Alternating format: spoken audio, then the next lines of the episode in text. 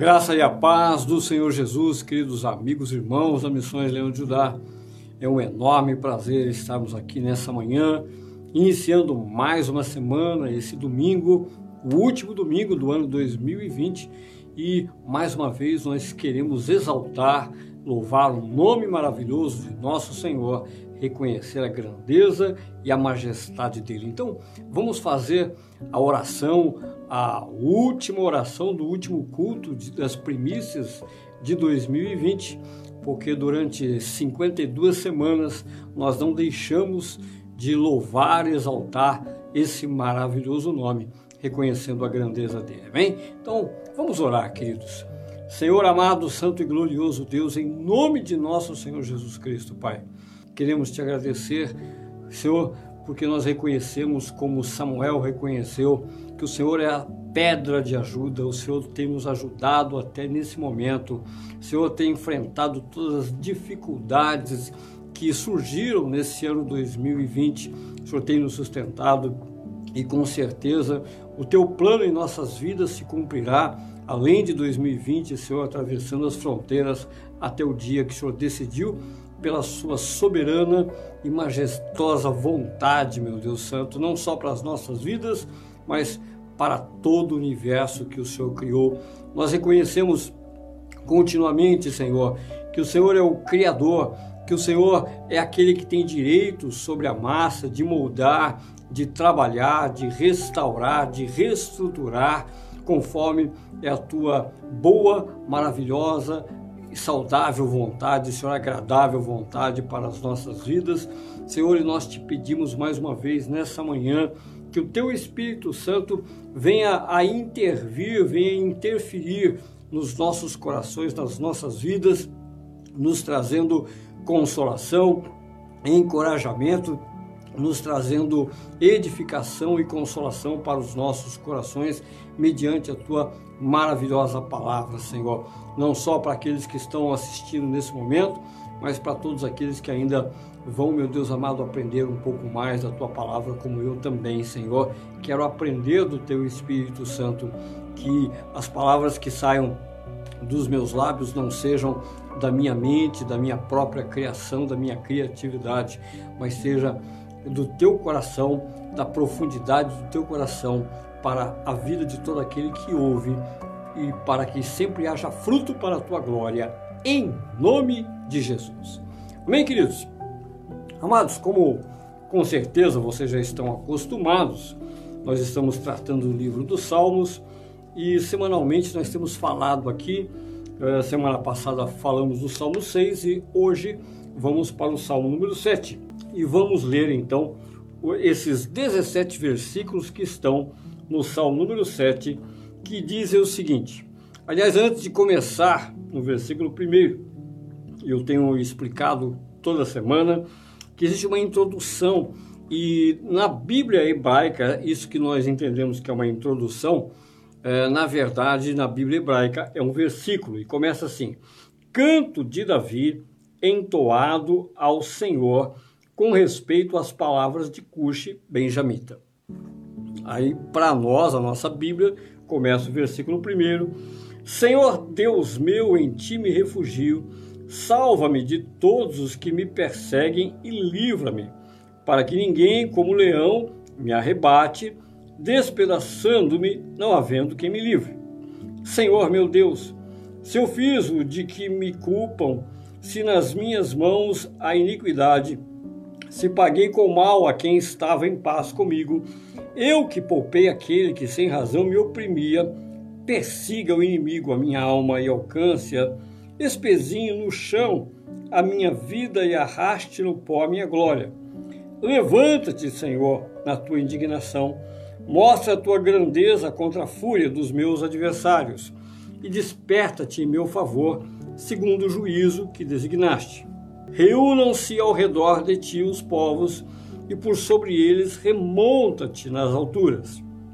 O Senhor julga os povos, julga-me, Senhor, segundo a minha retidão e segundo a integridade que há em mim.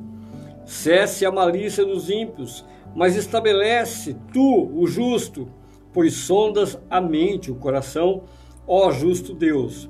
Deus é o meu escudo, ele salva os retos de coração. Deus é justo juiz, Deus que sente indignação todos os dias. Se o homem não se converter, afiará Deus a sua espada. Já armou o arco, tem-no pronto. Para ele preparou já instrumentos de morte, preparou suas setas inflamadas. Eis que o ímpio está com dores de iniquidade. Concebeu a malícia e dá luz à mentira. Abre e aprofunda uma cova e cai nesse mesmo poço que faz.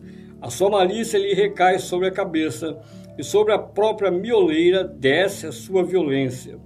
Eu, porém, renderei graças ao Senhor segundo a sua justiça, e cantarei louvores ao nome do Senhor Altíssimo. Queridos, quero começar aqui exatamente pela introdução.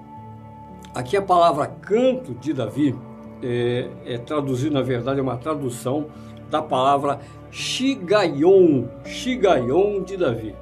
E a palavra Shigaion, ela aparece apenas duas vezes na Bíblia, aqui no Salmo número 7, em Abacuque, naquele cântico de Abacuque bastante conhecido, ainda que a figueira não floresça e tal, tal, tal. Então, na introdução está Cântico de Abacuque, também é Shigaion. E por aparecer apenas duas vezes na Bíblia, não é fácil entender o que é um Shigaion. Então nós fazemos um paralelo entre os dois textos, o Shigaion de Davi, o Shigaion de Abacuque, tentamos entender o conteúdo que existe aqui, o conteúdo que existe lá e meditamos e oramos e aprendemos com os demais, aqueles que já estudaram isso, para poder entender realmente o Salmo 7, porque não é um salmo fácil de entender. Agora, a gente tem que ir para o contexto e quando nós vamos para o contexto do que da razão que levou Davi a escrever o Salmo 7, isso sim vai nos ajudar bastante a compreender o coração de Davi e por que é um Shigaion. Vamos lá. É, nós vimos aqui na introdução que Davi escreveu esse Shigaion referente às palavras de Cush. Você vai ah, no segundo livro de Samuel, no capítulo 16, e você vai ver lá um benjamita chamado Simei, que é o Cush, é o Cushita, né? E esse Simei, quando Davi está fugindo de Absalão, é, vamos relembrar um pouquinho, porque nós falamos há algumas semanas no Salmo número 3, que é aquela situação que Davi está fugindo debaixo de culpa por ter adulterado com é, com Batseba e tal, não é bem culpa, é o juízo que Deus colocou sobre ele em função do pecado que ele havia cometido, ok? Então ele havia cometido o pecado e fugiu é, de Absalão porque Deus havia lançado contra ele uma maldição de que a espada não se apartaria da casa de Davi. Então é, essa era a consequência do pecado de Davi, embora Deus houvesse perdoado e havia mandado pelo, a, anunciar pelo profeta Natan de que Davi não morreria, ok? No meio dessa fuga, já saindo de, das terras de Judá e atravessando uh, no sentido das terras de Benjamim, aparece esse tal de Simei. Esse Simei era um benjamita, como a, a, Bíblia diz, né? Ele é um benjamita, então ele era um daquela, uma daquelas pessoas partidárias de Saul, do rei Saul. E o rei Saul, na verdade, quem matou o rei Saul foi Deus, foi o próprio Deus que tirou uh, a vida de Saul, uma vez que Davi teve oportunidade, pelo menos de duas vezes, ter tirado a vida de Saul, mas ele poupou Saul. Agora, o momento, aquele momento em que Davi está fugindo, muito abatido, muito abatido, porque o próprio filho dele está perseguindo ele para matá-lo. E o sentimento do coração, veja que é um sentimento, Davi expressa um sentimento, mais uma vez, como aconteceu no Salmo número 6. É, Davi está expressando uma circunstância. E nesse meio tempo, quando Simei aparece e amaldiçoa Davi, qual é a interpretação de Davi? Se você ler lá no capítulo 16 de 2 Samuel, Davi diz o seguinte: uh, Deixa que ele amaldiçoe, porque foi Deus que mandou ele me amaldiçoar. Tanto que um dos generais, um dos grandes capitães ali do, de Davi, quer matar Simei, porque na verdade ele está amaldiçoando uma autoridade, o próprio rei. E ele pergunta para Davi, Davi, eh, rei, eu vou lá e corto a cabeça dele, agora acabo já com esse negócio, né? E Davi diz, não, não, de forma alguma. Pode deixar ele estar tá amaldiçoando, porque foi Deus que mandou ele me amaldiçoar. E pronto, Davi segue caminho e Simei permanece vivo. Aí quando, agora eu vou, é, dentro dessa contextualização, né? Então eu vou supor que a coisa aconteceu assim de acordo com o que nós lemos nesse Shigaion, comparado a tudo que eu disse. Veja bem. Aí Davi chega lá no acampamento, onde ele é protegido, cercado pelos seus soldados, aquele povo que está com ele, e ele então começa a meditar, agora já com o coração mais tranquilo. Ele chegou no lugar, começa a meditar diante de toda a situação que ele está e para e pensa: peraí, tem alguma coisa errada. Eu errei.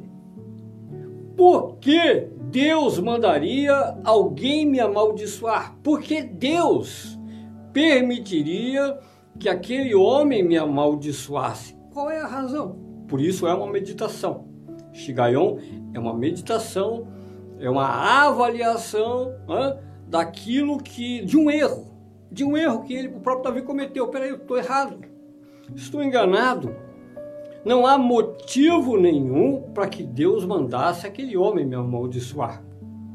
E aí então ele começa o salmo, a escrever o salmo depois que ele faz essa avaliação.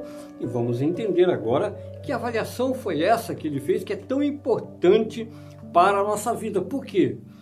Eu tenho certeza também, como aconteceu no Salmo 6, o Salmo 7, é bem provável que você já viveu essa situação das pessoas te maldizerem, as pessoas te difamarem ou lançarem maldição sobre a sua vida e você achar que realmente de repente é, você pode ter cometido tanto erro no passado que é justo que a maldição venha sobre a sua vida. Daqui a pouquinho nós vamos falar sobre bênção e maldição.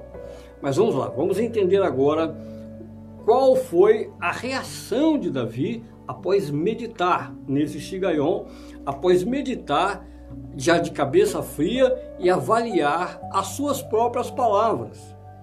Ele disse assim: Senhor Deus meu, em ti me refugio. Salva-me de todos os que me perseguem, livra-me para que ninguém, como leão, me arrebate, despedaçando-me não havendo quem me livre. Então, esses primeiros dois versículos retrata essa situação que Davi estava vivendo, ele fugindo de Absalão e a nação de Israel que está com Absalão vem contra ele, tem mais uma parte da nação de Judá que está com ele, que vai defendê-lo, mas ele pede o socorro de quem? De Deus. A Davi, ele não está aqui é, depositando a sua confiança nele mesmo, a sua habilidade, na sua capacidade e nem da dos soldados que estão com ele. Davi é um homem experiente. Ele sabe que ele tem uma minoria, uma minoria, a maioria está com Absalão, a maioria da, da, da nação de Israel está com Absalão. Mas isso não importa para Davi, porque ele sabe que é, se você estiver sozinho com Deus, você é a maioria.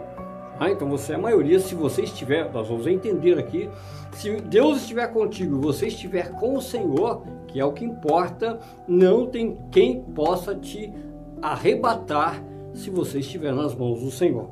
Vamos agora para o 3 e o 4 dizer assim: ó, Senhor meu Deus, se eu fiz o de que me culpam, se nas minhas mãos há iniquidade, se paguei com o mal a quem estava em paz comigo, eu que poupei aquele que sem razão me oprimia, o 5. Persiga o inimigo a minha alma e alcance-a, espezinhe no chão a minha vida e arraste no pó a minha glória, ok? Vamos parar um pouquinho aqui porque agora é um ponto muito importante esses três versículos do 4 ao 5. Porque aqui Davi está dizendo, olha, realmente não tem é, é, é, esse Simei, esse homem está me acusando de algo que eu não fiz, pelo contrário. Quando eu tive oportunidade de matar Saul, eu poupei a vida dele. E eu, eu jamais persegui alguém que estivesse em paz comigo. Eu jamais deixei o meu coração se levar pela minha inveja, pela minha maldade, porque todos aqueles que estiveram em paz comigo, ainda que algumas vezes eu pudesse estar contrariado, ainda que algumas vezes eu pudesse estar irado, eu contive a minha ira, contive a minha inveja, contive o meu mal para não cometer nenhum tipo de injustiça. Então, por isso, Davi, ele disse nos, nos dois primeiros versículos que a confiança dele estava em Deus, e nesses três versículos, do 4 ao, do 3 ao 5, ele está dizendo: Eu não fiz aquilo. É o Shigaion. Eu não fiz aquilo. Esse Benjamin, Benjamita está me acusando de algo que eu não fiz, mal que eu não cometi. Agora vamos lá. Vamos falar um pouquinho sobre bênção e maldição, porque é, é um assunto que a igreja gosta muito, o cristão gosta muito, mas não tem um profundo entendimento a respeito disso, ok? Então eu quero ler um versículo que está em Isaías, capítulo 54, apenas o versículo 17, que vai nos ajudar muito a entender esse Shigaion. Isaías 54, versículo 17 diz assim, ó: Toda arma forjada contra ti não prosperará, toda língua que ousar contra ti em juízo, tu a condenarás. Esta é a herança dos servos do Senhor e o seu direito que de mim procede, diz o Senhor. Bom, bênção e maldição, é provável que você já ouviu eu explicando isso e de vez em quando alguém fica chocado por não entender o que é bênção e maldição de uma forma generalizada. Bênção é o bem, biblicamente falando, tá? Bênção é o bem, é a palavra de bem, a palavra a favor que Deus liberou da boca dele sobre a minha vida. E maldição? Maldição é a palavra que Deus liberou também contra mim por causa dos meus atos. Agora veja bem. Deus estabeleceu mandamentos. E nos mandamentos que servem para qualquer pessoa do mundo, independente de é, grau de instrução, independente de situação financeira, independente de raça, de não importa. Seja judeu, seja brasileiro, seja branco, negro, amarelo, seja rico, pobre, homem, mulher, não importa. Deus estabeleceu uma lei e equidade, é uma lei que deve ser seguida.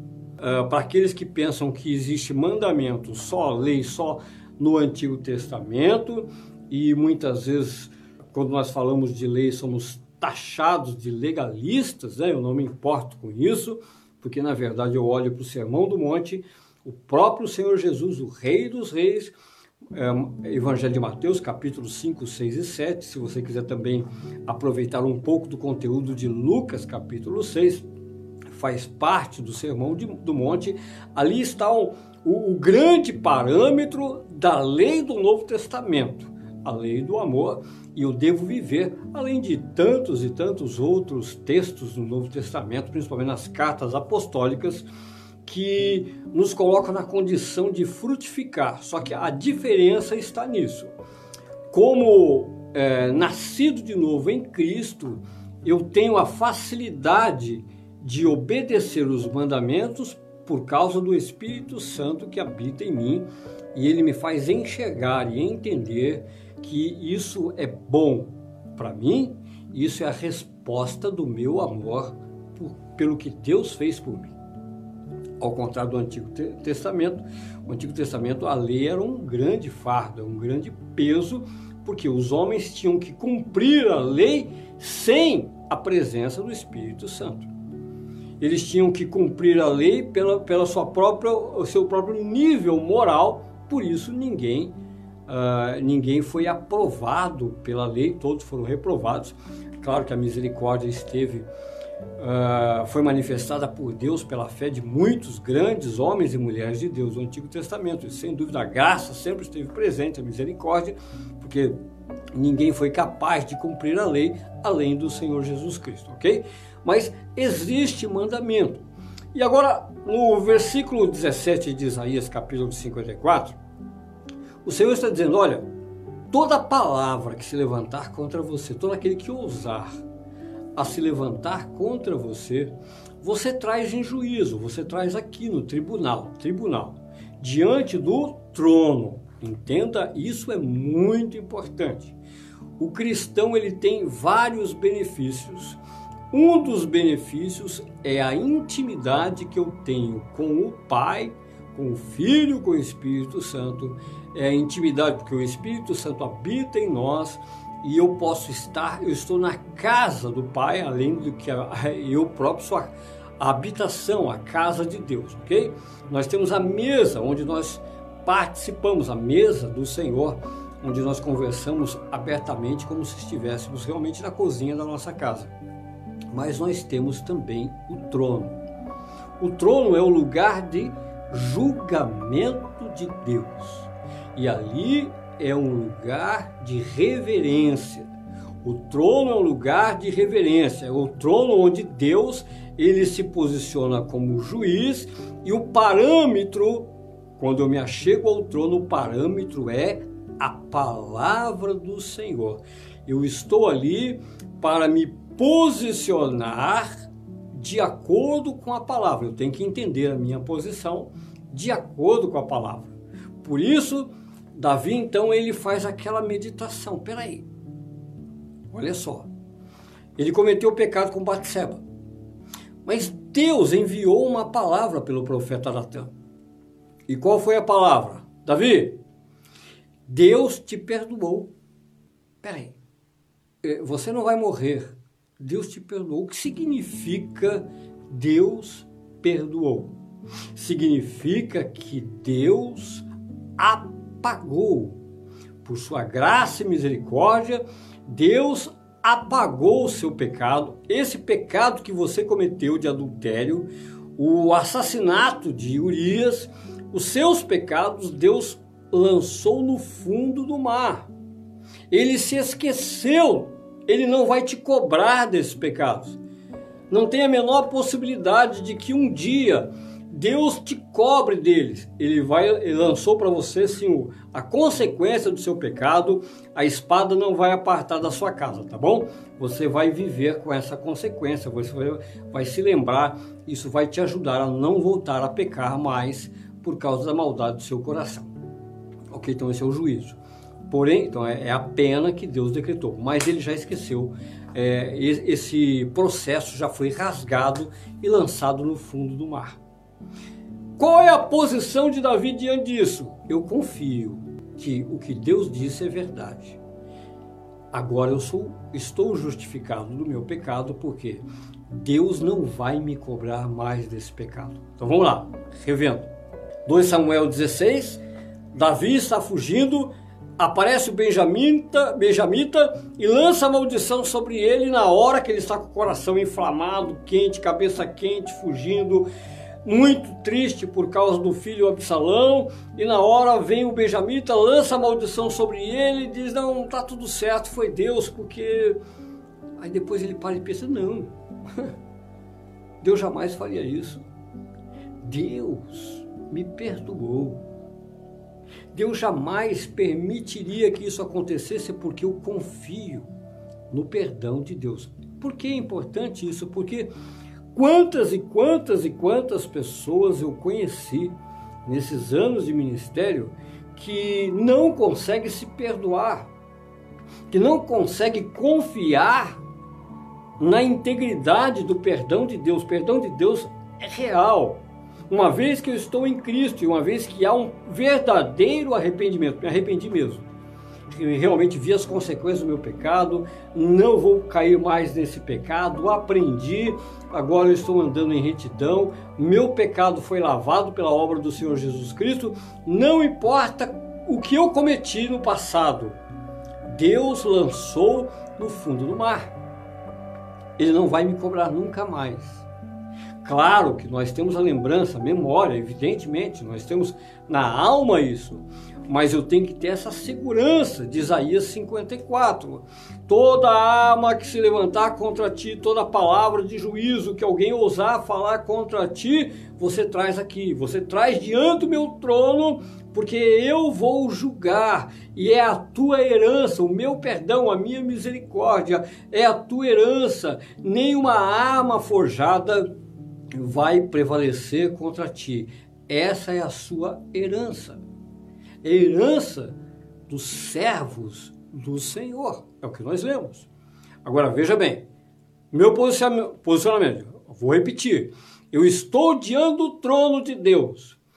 Qual é o meu posicionamento? Se o meu posicionamento é tá bom, tudo bem. É, eu continuo pecando. Eu disse que me arrependi, mas não me arrependi. Continuo pecando. Bom, aí então a maldição vai valer. Porque na verdade eu não me afastei. Na verdade eu, eu estou debaixo agora da condenação, porque eu tenho, eu, eu, eu, estou na iniquidade. Vamos continuar lendo agora que a gente vai entender é, essa parte, ok? Da bênção e da maldição, vamos entender agora. Agora a partir do versículo 6, diz assim, ó. Levanta-te, Senhor, na tua indignação, mostra a tua grandeza contra a fúria dos meus adversários e desperta-te em meu favor, segundo o juízo que designaste. Reúnam-se ao redor de ti os povos, e por sobre eles remonta-te às alturas. O Senhor, versículo 8: O Senhor julga os povos, julga-me, Senhor, segundo a minha retidão e segundo a integridade que há em mim. 9. Cesse a malícia dos ímpios, mas estabelece tu o justo, pois sondas a mente e o coração, ó justo Deus. Então Davi, ele está revelando aqui uma profunda confiança em Deus, por quê? Porque ele sabe quem é Deus. Quando ele pecou, ele reconheceu, se arrependeu, pediu perdão e não voltou a pecar. O arrependimento dele foi profundo, foi no coração. Não foi aquela coisa da boca, senhor, não vou fazer mais isso. Daqui a pouquinho está fazendo. O senhor, de forma alguma, isso me perdoa e tal, tal, tal, e daqui a pouquinho está cometendo injustiça. Não. Ele realmente se arrependeu. Porque se ele não tivesse arrependido, estaria sobre ele a maldição. O mal que Deus determinou. Então a bênção é o bem que Deus determinou. E a maldição é o mal que o próprio Deus determinou para a vida do injusto daquele que comete iniquidade. A iniquidade é a repetição do pecado, mas não é uma repetição porque vamos imaginar que vou dar um exemplo, tá? Porque hoje é muito comum acontecer isso, não deveria de forma alguma na vida do cristão, mas hoje é muito comum acontecer, por exemplo, do cristão é, ele mentir hoje aqui, semana que vem conta outra mentira, depois da outra semana ele conta outra mentira, só para para escapar de algum problema. Então ele acha que isso é normal, não é normal, a mentira é pecado. Né? E ele está na iniquidade. Até que chega uma hora que a longanimidade, que é a paciência de Deus, uh, acaba e Deus então permite a maldição cair sobre essa pessoa. E qual é a maldição? O próprio diabo, que é o agente do pecado, é o agente da maldição. O diabo não é o autor da maldição, o diabo não é o dono da maldição, quem é o autor da maldição é Deus, que estabeleceu a lei, ok? Agora, o agente é como se Deus abrisse as portas, tá bom. Ele, eu vou, vou dar um exemplo para você entender. Então, um cristão está ali, ele não quer sair do pecado, ele fala que se arrepende, mas não se arrepende. Ele peca e peca e peca, o que Deus faz? Deus abre a porta e diz: tá bom, o diabo, ele quer você, ele gosta de usar suas ferramentas pode agir na vida dele até esse ponto, esse é o limite que eu te dou, vai e atua. Isso é maldição. Isso é maldição. Ok? O próprio Deus permite que a maldição nos alcance, como está na Bíblia. A maldição dos nossos pecados vai nos alcançar. Davi se livrou da maldição por quê? Porque ele abandonou o pecado. Qual é a segurança que Davi tem? A segurança que, ele tem é: Senhor, realmente eu, eu por um momento eu vacilei, errei, achando que o Senhor poderia ter mandado aquele homem me amaldiçoar. Não, não é verdade. O Senhor é reto juiz, o Senhor me perdoou, eu confio plenamente no seu perdão e não existe mais culpa sobre mim. Aquele homem está errado. Olha só, que figura maravilhosa quando nós vemos aqui, ó, no versículo 6. Levanta-te, Senhor, na tua indignação, mostra a tua grandeza contra a fúria dos meus adversários. A figura aqui de Davi, no versículo 6, imagine, não sei se você já viu essa cena, porque eu já vi, dois touros, dois touros enormes, brigando, dando cabeçada um no outro, lutando para medir força. Evidentemente que não tem nem comparação aqui, é Deus lutando, mas é a, a, a figura que Davi coloca aqui é essa o adversário se levantou com grande fúria, como um, um touro, aquele touro que está pegando fogo é, nos olhos e nas ventas, ele vem contra mim. Aí Deus, eh, Davi diz assim: Senhor, me protege, vem e agora com a sua fúria, fique o Senhor furioso contra eles que querem me matar, porque não há razão para isso, e me defende. Davi apela para que Deus, na sua fúria, destrua agora o poder do inimigo do ponto de vista espiritual, isso é muito importante para mim e para a sua vida. Nós estamos clamando a Deus porque pode ter certeza disso, não sei qual é a tua experiência no mundo espiritual, mas o, eu vou colocar nesse tempo para você entender, o menor de todos os demônios que possa existir, ele é suficiente para destruir a vida de qualquer pessoa, por mais forte que a pessoa seja, por mais rico por mais forte, mais inteligente que a pessoa seja, se essa pessoa não tiver uh, a força de Jesus Cristo, o poder de Jesus Cristo, o menor, vou colocar de repetindo, tá? Porque quando a gente fala em menor dos demônios, eh, nós não podemos aí pensar em termos espirituais, em tamanho, em força, mas no, na, na, capacidade de destruição que o demônio tem. Né? Só para você ter uma ideia, um demônio é capaz de entrar numa única célula cancerígeno entrar numa pessoa e matá-la de câncer, aquilo se multiplicar e, e, levar essa vida. Então veja o poder que um demônio tem. Né? Ele, a, a ação dele pode ser minúscula, começar por uma única célula e em pouco tempo levar uma vida a partir de uma enfermidade. Então vamos seguindo. Então, olha só, eu, eu li aqui o versículo, parte do versículo 6. Né? E desperta-te em meu favor, segundo o juízo que designaste. Então veja bem, juízo que designaste, do que Davi está falando. O Senhor determinou algo na sua lei. Então agora, Senhor, ao invés da maldição vir sobre a minha vida, conforme o juízo que o Senhor designou, porque aquele homem me amaldiçoou e a sua lei diz que ele não deveria fazer isso. Levanta-te e agora é o Senhor que abre a boca e amaldiçoa a vida dele. Isso também tem grande peso porque Davi sabe que ele está de cabeça quente. Davi já é um homem experiente, muito experiente. Ele já tem vários anos de reinado, ele passou 14 anos no deserto, ele sabe o que é uma pessoa ser levada pelo coração, ser inflamada pelo coração. Esse é um detalhe de suma importância, porque Davi não teria nenhuma dificuldade de voltar lá e matar o benjamita. Davi é o mesmo Davi que matou Golias. Lá em 1 Samuel, capítulo 17, ele enfrentou o gigante Golias. Ele era um garoto de 17 anos. Ele não tem medo. Davi um homem destemido. Ele poderia ter na hora, com ímpeto, sacado a espada e partido para cima do Benjamita. Ele, ele venceu os gigantes. Mas agora ele sabe que não é hora de lutar contra os gigantes. É hora de conter o coração e deixar que Deus, Deus, abata os gigantes. Esse é o momento. Ele não quer tomar uma posição, ele tomar uma posição de acordo com o coração dele, porque o coração dele está inflamado. Ele pode cometer injustiça e trazer maldição agora sobre a vida dele, pode inverter de lado. Se você ler o primeiro capítulo de Samuel, no capítulo 25, primeiro livro de Samuel, capítulo 25, o texto que fala sobre Nabal e Abigail, é, Davi ia matar Nabal, ia entrar na casa de Nabal, arrebentar com a casa de Nabal. Abigail, quando percebe que o marido dela falou besteira, fez besteira, sai ao encontro de Davi e impede que Davi faça justiça com as próprias mãos. E Davi então depois reconhece a grandeza daquela mulher e volta atrás, ele não ataca a casa de Nabal. Depois, quando Nabal morre, Davi casa com Abigail por causa da sabedoria dela. Né? Talvez tenha sido só isso, né? Claro, evidentemente que ele deve ter achado muita admiração nela, ok? Mas a mesma coisa acontece aqui, ele, ele contém o ímpeto. E isso é, é espiritual. Como é que você contém a sua alma? Através do espírito. Davi medita e para, peraí. Deixa que Deus faça a justiça por mim. Se eu sair daqui agora inflamado, com certeza eu vou matar. Que vantagem eu tenho em matar um. Eu, eu matei um gigante, que vantagem eu tenho matar um homem daquele, um, uma pessoa de idade daquela, um Simei, né? Vamos lá, o 8.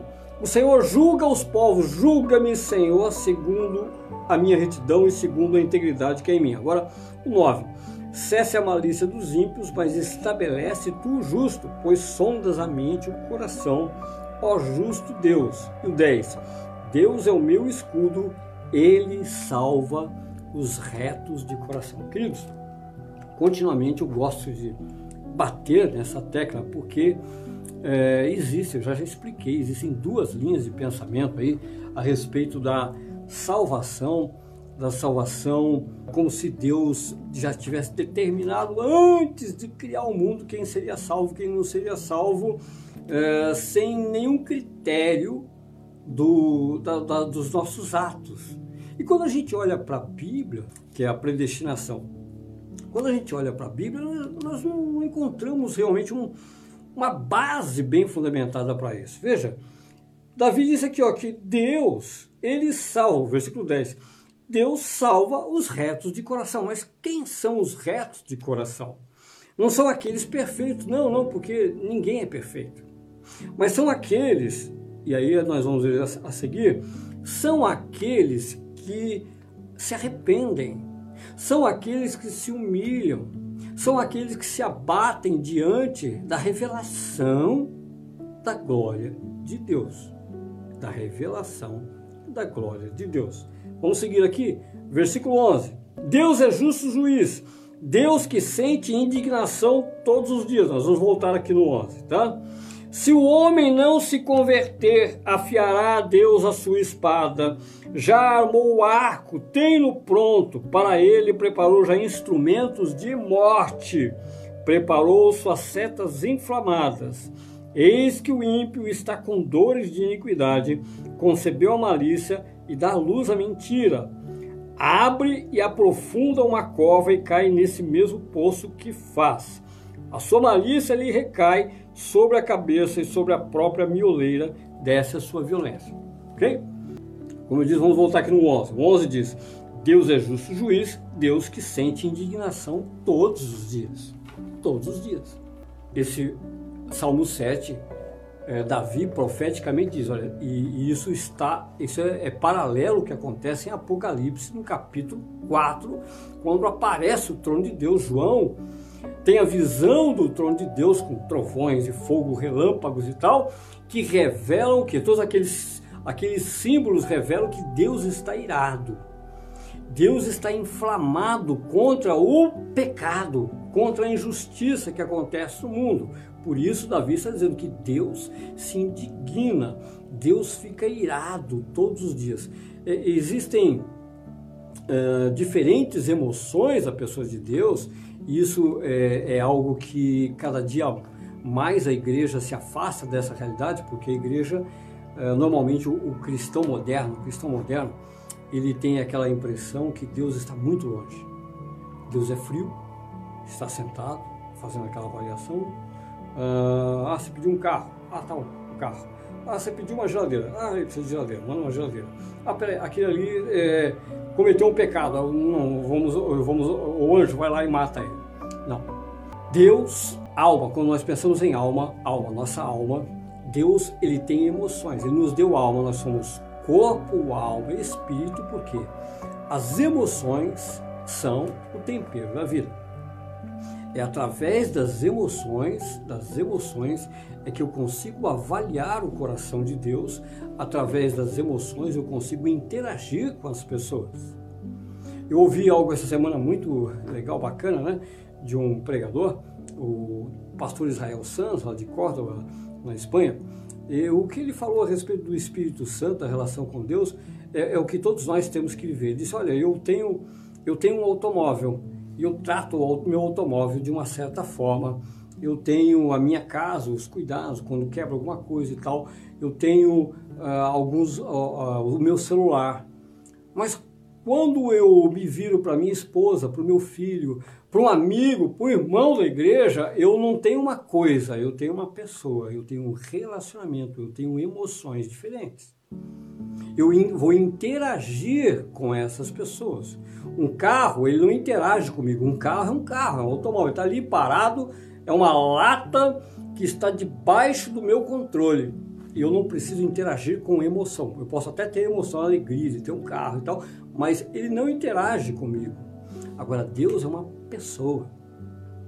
Deus é uma pessoa. Ele está no céu, mas ele está comigo. Porque ele habita, conforme Isaías eh, escreveu, se não me engano, no capítulo 66, né? o versículo 2, ele habita com aqueles que é, são aqueles que temem e tremem diante da sua palavra. Esse ele considera, ele interage, ele interage com toda pessoa que quer interagir com ele através da sua palavra pela habitação do Espírito Santo. Eu então aprendo por meio da obra do Espírito Santo, eu avalio, eu medito, eu entendo a minha posição e entendo também que Deus está irado. Mas ele não está irado contra mim. A ira de Deus não é para mim, como Paulo escreveu na carta aos Romanos, capítulo 5, versículo 9, né? que a ira não é para mim. Deus provou o seu amor por meio de Jesus Cristo para me livrar da ira dele. Deus provou que me ama o dia que ele me salvou em Jesus Cristo, ele me tirou do círculo daqueles que vão ter que enfrentar a ira dele. Ele me separou para viver eternamente com ele, na família dele, ao lado dos abençoados. E Davi entendeu isso perfeitamente. Mas são muitos cristãos que não entendem isso. Muitos cristãos que avaliam Deus assim: ah, eu não estou entendendo por que, que é que hoje eu não as coisas não foram bem no meu trabalho, não entendi porque fulano, é, meu parente morreu, não entendi por que, que eu estou passando isso. Isso não tem nada a ver com o amor de Deus, não tem nada a ver assim, em partes, tá? É, a graça de Deus tem um, tem um trabalhar de Deus, tem um agir de Deus na nossa vida e Ele tem todo esse direito de agir na nossa vida. Agora, o que eu, o que eu tenho que priorizar é o meu relacionamento com Ele, porque ele é o reto e justo juiz que se indigna todo dia contra o pecado. E se ele quer trabalhar na minha vida para que eu faça uma avaliação da minha vida, ou não, ou se realmente o que está acontecendo comigo é porque pessoas me amaldiçoaram e eu mesmo estou aqui me sentindo culpado. Eu mesmo fico aquela, ah, é verdade, está certo, Deus está certo em, em me castigar por causa disso. Queridos, existem momentos que realmente Deus vai nos castigar, como nós tratamos no capítulo, no capítulo 6 do livro dos Salmos. Existe momento, é nosso Pai, nos corrige. Mas a ira dele não dura para sempre. A, a, a, correção de Deus não dura para sempre. É um tempo até que o meu coração faça a avaliação correta, eu me arrependa e eu retorne. Talvez por isso, não sei se essa é a intenção dos judeus quando eles colocaram o Salmo 7 logo após o Salmo 6, né? porque o Salmo 6, nós tratamos semana passada, fala sobre isso. O direito de Deus Pai em tratar a minha vida, o direito que Deus Pai, aliás, ele faz isso por amor, ele me corrige por amor, ele me revela a sua palavra, o Espírito Santo faz essa obra em mim, mas quando chega no Salmo número 7, onde existe uma perseguição do injusto, o injusto está me perseguindo, por que o injusto está me perseguindo? Shigaion, é, eu meditei errado, peraí, eu achei que estava certo, eu tinha mesmo que sofrer por causa do meu pecado, mas não, eu sou um tolo. Deus me perdoou, por que, que eu vou continuar me acusando? Porque alguém vai me acusar, porque alguém vai lançar maldição sobre a minha vida, porque eu mesmo vou reter o juízo sobre mim quando Deus, que é o reto juiz que julga todos os povos, já me perdoou. Então, a, a tomar posse do perdão de Deus é a grande lição do Salmo número 7. Tomar posse, receber a obra de Jesus Cristo significa sou inocente mediante a justiça que Deus enviou, que está lá em Isaías 54, 17. A justiça que de mim procede. Não é a minha justiça, porque nós sabemos, nós eh, vira e mexe, a gente comete pecado. Não, não é a minha justiça, não, não é nela que eu confio, mas a justiça que procede de Deus sobre a minha vida, a justiça que Ele estabeleceu para me livrar da ira e me fazer filho dele. Eu preciso me perdoar, eu preciso, eu, eu, tenho que ter a convicção que se Deus lançou os meu, meus pecados nas profundezas do oceano, ele não vai trazer à tona de forma alguma. Se ele não vai trazer à tona, o que pode me fazer um ser humano que não tem autoridade sobre a minha vida, não tem autoridade nesse sentido de perdoar pecados. Né? Se Deus perdoou, se eu estou perdoado por Deus, estou perdoado. Recebo perdão e me mantenho vivo e pronto para cumprir a vontade de Deus sobre a minha vida. Shigayon. Ah, então, é um salmo muito profundo, é um salmo em que o próprio Davi ele percebe o erro que ele comete de fazer avaliação errada e de carregar sobre si a culpa. Então que esse salmo possa aliviar o seu coração de qualquer culpa que você carrega, porque se você é, vive algum tipo de pecado, alguma forma de pecado, o que você tem que fazer? Não adianta ficar com culpa, você precisa se arrepender e abandonar o pecado. Nós vimos aqui. Deus conhece o som dos corações. Não adianta. Queridos, uh, entendam isso. Nós podemos ter a, todo perfil de cristão, podemos ir para a igreja, podemos dizimar, ofertar. Pecado é pecado. Pecado é injustiça contra a lei de Deus. E ninguém vai escapar de dar satisfação a Deus sobre o pecado. Ok? não, não, não se deixe iludir pensando que a maldição não vai te alcançar se você viver uma vida de pecado. Você pode ser dizimista, ofertante, você pode fazer de tudo, mas o pecado vai ser cobrado a não ser que você se arrependa. E uma vez arrependido e abandonado o pecado, pronto. Você está em paz com Deus, Deus já te perdoou em Cristo Jesus, lançou lá no mar do esquecimento e não tem cobrança, não tem quem nem o diabo pode chegar lá. Você conhece a história de Jó. Aqui, ó, eu tenho aqui, ó, esse rapaz, essa moça, esse senhor, é, esse jovem, olha só o que ele está fazendo. Aí Deus, peraí, ele já se arrependeu, não, ele não te deve nada, ele deve para mim, comigo está tudo quitado, está tudo certinho, perfeito, não tem maldição sobre a sua vida, ok? Então, avalie muito a sua vida espiritual, a sua, sua condição e viva o que Isaías escreveu lá no capítulo 54, versículo 17, a herança dos servos de Deus. Você pode levar a juízo diante do trono de Deus quando você anda em retidão com o Senhor e pode ter certeza que Ele vai julgar em seu favor. É bênção sobre a sua vida. Amém? Então vamos fazer a oração de encerramento. Amado e soberano Deus, mais uma vez, obrigado Obrigado por nos trazer tanta compreensão, meu Deus amado, muito além daquilo que os nossos olhos naturais possam enxergar, muito além daquilo que o nosso coração limitado pode, meu Deus amado, absorver, se não for pela revelação do Teu Espírito Santo. Obrigado, Senhor, pela herança que o Senhor Deus deu aos Teus servos, Senhor amado. Senhor, de podermos nos achegar por meio de Cristo Jesus diante do, do Teu trono. Senhor, em nome de Jesus, eu declaro uma semana de vitória, meu Deus amado. Eu declaro pela tua palavra, Senhor, que os teus servos que estão ouvindo agora, Senhor, e com certeza vão se converter, aqueles que não são convertidos vão se converter a Ti, aqueles que já são convertidos, que não tem nenhum perigo de sofrer consequência dos pecados, meu Deus, nós temos aí adiante de nós uma semana de bênção, uma semana de vitória, esse resto do ano de 2020 e começar 2021 confiando, meu Deus amado, na paz que o Senhor estabeleceu por meio de Cristo Jesus e nos levar triunfantes até o dia que o Senhor definiu para nos recolher e estarmos juntos contigo eternamente, Pai. Senhor, nós te louvamos e te agradecemos em nome de Jesus.